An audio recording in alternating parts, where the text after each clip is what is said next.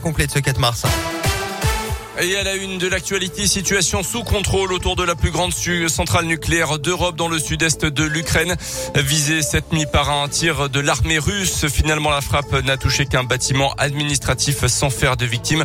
Aucun changement dans le niveau de radioactivité sur place selon les autorités locales. L'armée russe a semble-t-il laissé passer des secours incendie. Preuve de la tension toujours plus grande en tout cas entre les deux pays au neuvième jour de l'offensive russe. Un premier accord sur la mise en place de couloirs humanitaires dans les zones de combat a été trouvé hier entre Russes et Ukrainiens. Mais l'objectif d'un cessez-le-feu paraît pour l'instant toujours inatteignable. Le pire est à venir, avait même annoncé hier après-midi l'Elysée après une discussion sous forme d'impasse entre Emmanuel Macron et Vladimir Poutine. Dans l'actu également, Emmanuel Macron justement part officiellement en campagne. C'est officiel. Le président annonce sa candidature pour sa propre succession. Il avait jusqu'à ce soir 18h pour le faire. Après son allocution télévisée sur l'Ukraine, le chef de l'État a choisi d'écrire une lettre aux Français pour expliquer les raisons d'un deuxième mandat.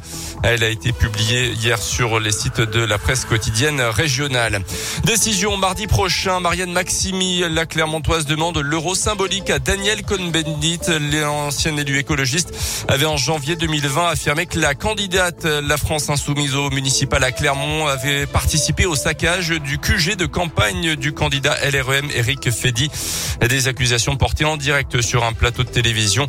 L'actuelle conseillère municipale l'avait alors attaqué pour diffamation. L'audience s'est tenue hier à Clermont.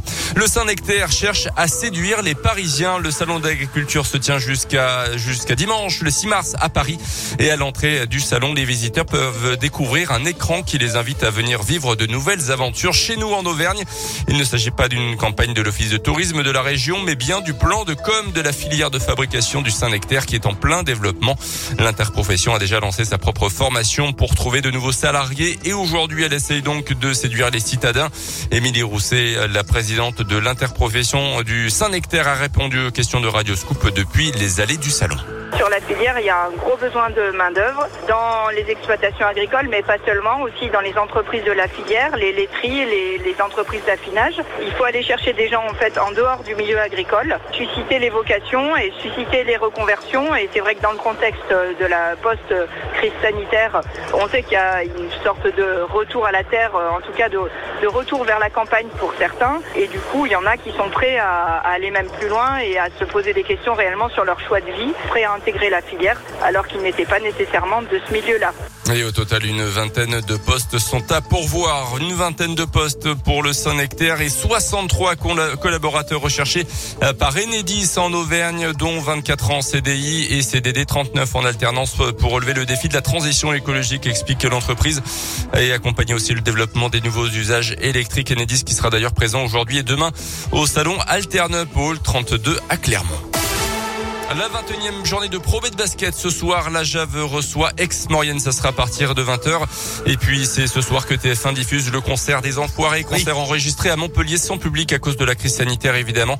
Un manque à gagner de 4 millions d'euros. On retrouvera Zazie, Patrick Bruel, Patrick Fiori notamment et des petits nouveaux, Jérémy Frérot, Camélia Jordana, Anne Silla, des invités comme euh, l'astronaute euh, Thomas Pesquet et le footballeur Kylian Mbappé. Les retours également de Garou et de Catherine Lara. La CD et DVD du spectacle des Enfoirés seront dispo dès demain. Ah oui, pour la bonne cause, eh bien évidemment. N'hésitez pas à soutenir les enfoirés qu'on suivra de très près ce soir et on en reparlera dans l'émission. 7h04, Colin.